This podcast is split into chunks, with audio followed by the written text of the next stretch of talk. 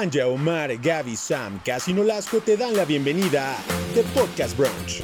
Comenzamos. Hola, bienvenidos a un nuevo episodio. ¿Qué onda? ¿Cómo están? Hola Gaby, bien, bien, gracias. Hola, hola, bien, bien.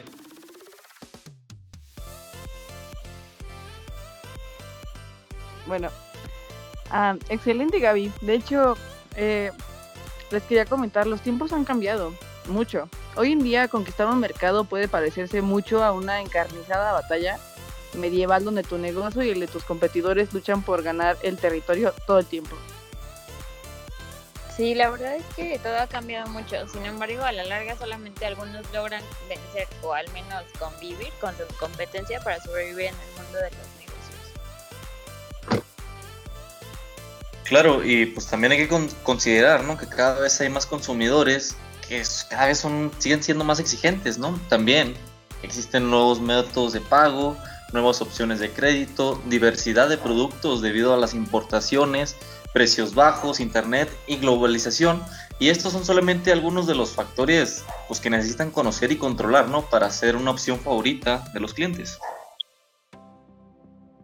Claro, Nolasco, y ni hablar, los tiempos han cambiado mucho y creo que la tecnología influye mucho. Y bueno, pues para todos los que eh, nos escuchan en este episodio, aquí van algunas estrategias que no pueden ignorar para que podamos vencer a nuestra competencia. Y pues mm, quisiera empezar con el número uno, que es el segmento de negocios. Así es, Omar. Iniciemos por identificar a tus competidores. Asegúrate de saber bien quién es tu competencia. No todo el que vende productos o servicios similares a los tuyos es tu competidor. Obviamente tienes que investigarlos, ubícalos y descubrirás qué hacen, cómo lo hacen y cuáles son sus fortalezas y debilidades. Claro, casi nada más como pequeño comentario. Eh, esto se tiene como desde el pasado, ya que eh, se sabe o se tiene antecedentes de que los guerreros antiguos sabían que las batallas se ganan más fácilmente cuando se conoce bien al adversario, y esto claramente se puede aplicar muy bien en esta situación. Claro, y mira, pues otro punto que también tenemos que considerar es la, la, conquista de nuevos mercados, ¿no? Que esto me refiero a que si ya tienes una base de datos de clientes que está bien establecida, con los cuales pues trabajas bien, o sea, es importante que no se conformen, ¿no? Hay que, ¿Por qué? Porque hay que desarrollar un plan para explorar y conquistar nuevos mercados. Con esto hay que premiar a los clientes fieles para recomendarte y pronto este, pues expandir el reino ¿no? y las ventas. Sí, obviamente, pues asegurarse de ofrecer un mejor servicio al cliente. No todas las batallas se ganan pues con precios. Está demostrado que muchas se ganan con un excelente servicio. Es decir, si tienes 10 competidores, debes asegurarte que tu compañía ofrezca un servicio de excelencia. Claro, ¿no? Y pues esto se convertirá en, una fortaleza, ¿no? Que pocos podrán vencer fácilmente. Entonces, esto tenemos que considerar, por ejemplo, los que son los envíos rápidos, hay que considerar un valor agregado, una atención pronta y personalizada, que del cual son solamente pues el principio del éxito. Sí, y también mercadea tu negocio sobre las BCUs. ¿Qué son? No sé si saben, BCU son las siglas para ventaja competitiva única y habla de identificar aquellas cualidades que ofreces que son únicas o que pues sobresalen o son diferentes por sobre lo que ofrece la competencia. ¿Qué ofreces tú que no ofrecen los demás?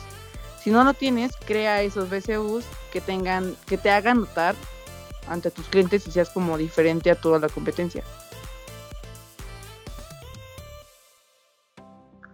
Así es, y una ventaja competitiva única, pues puede ser las entregas gratis, ¿no? Puede ser envíos a domicilio, puede ser como una página de internet para compras en línea, o bien una línea de productos única, cualquiera que sea. Aprovechalo y explótalo para diferenciarte de tus competidores. Claro, y es que además de todos los puntos que están tomando en cuenta, eh, se tiene que tomar a consideración el crear más canales de ventas pues nuestros productos pueden llegar a los clientes por distintos medios.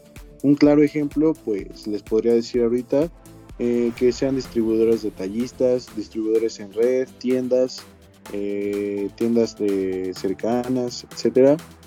Y pues básicamente asociarte y buscar nuevos canales de distribución. Y ya que esto aumenta el impacto para llegar a más consumidores y cada vez nos conozcan más eh, personas. No, y pues otro punto sería que seas solucionador de problemas.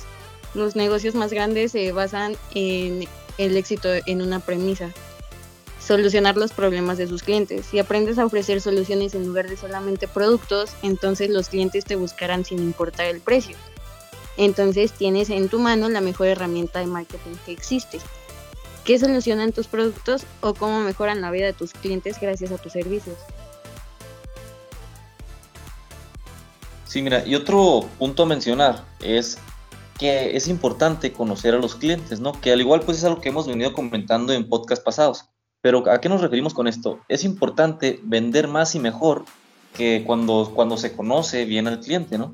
Entonces aquí tenemos que saber, preguntarnos cuáles son los gustos, las preferencias y necesidades de esos clientes. Entonces, ¿cómo los podemos identificar? Esto los podemos hacer mediante uh, recopilando las opiniones, ¿no? O, los que se le llaman los feedback hacia los servicios.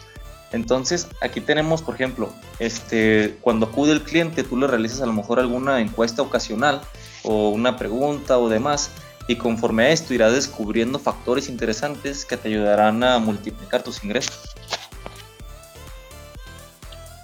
Pues lo que yo he visto, igual que funciona bastante bien, es crear una página de internet de tu empresa o de tu negocio de hecho, hoy en día no sé si han escuchado, pero se dice que una empresa existe si existe en la web.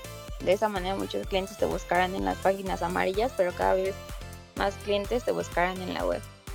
Desde luego representan un sector probablemente más tecnológico, pero si deseas que sean parte de tu cartera, claramente les tienes que ofrecer pues lo que buscan.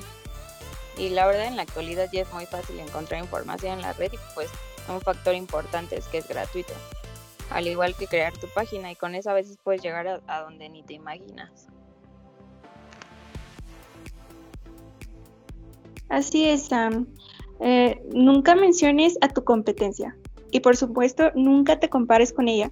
Un, er-, un, error grave de muchas empresas es compararse con sus competidores. De hecho, sus vendedores frecuentemente dicen cosas como tipo, nuestro producto es mejor que el de la compañía X porque no, no, no, no hagas eso, es un grave error. Jamás menciones a tu competencia. De hecho, debes mantener una postura frente al cliente de ellos no existen. Exacto. ¿Por qué? Porque simplemente porque tú eres el líder y estás convencido de ello. Así que no debes estar ocupado constantemente mencionando a los otros supuestos líderes, lo digo entre comillas, ¿O has escuchado alguna vez a Ricky Martin hablar de Enrique Iglesias o a Messi hablar acerca de Cristiano Ronaldo? Pues claro que no. Y si lo llegan a hacer o, a mencionar, tal vez será solamente para reconocer los que están en el juego, no los reconocen como una competencia tal cual. Así es, no, no caigas en el juego de bajar los precios. Cuando tienes competidores es muy tentador ser parte del juego de bajar los precios, pero esto es solo para emprendedores poco creativos. Es un hecho comprobado que puedes competir inteligentemente sin necesariamente bajar tus precios y acabar con tus utilidades. Sí, también creo que una buena estrategia de promoción y publicidad es ofrecer un servicio excepcional y pues poniéndole mucha creatividad, obviamente basada en el estudio de mercado. E incluso puede ser menos costoso que bajar los precios al piso. Otra buena forma de hacer contrapeso es crear ofertas agresivas que atraigan la atención de sus clientes, pero que no necesariamente signifique una rebaja permanente de precios. Exacto, ¿y cuándo crees que ha bajado de precio la Coca-Cola en los últimos 20 años? Nada o casi nada. Es más igual que los cigarros, han subido el precio. Y si en algún momento te ofrecen una opción de bebida más económica, pero pues ojo, no, no más barata, pero pues es, según yo, es diferente, ¿o no, Sam? Sí, pues realmente te están ofreciendo una opción con otro empaque o en otro tamaño de presentación, pero el producto principal, que es en este caso la Coca-Cola, sigue costando exactamente lo mismo. Claro, y pues me parece interesante todo lo que hemos platicado en el episodio de hoy, pues complementado con todos los temas que hemos tocado, eh, pues seguimos, ¿no? Seguimos creciendo y seguimos eh, dando a entender un poco este mundo del marketing. Eh, pues esperemos que les haya servido esta información, más que nada para fijar el éxito y no compararse más que nada que con la competencia. Que esperemos que tengan una linda semana y nos vemos en el próximo episodio de The Podcast Brunch.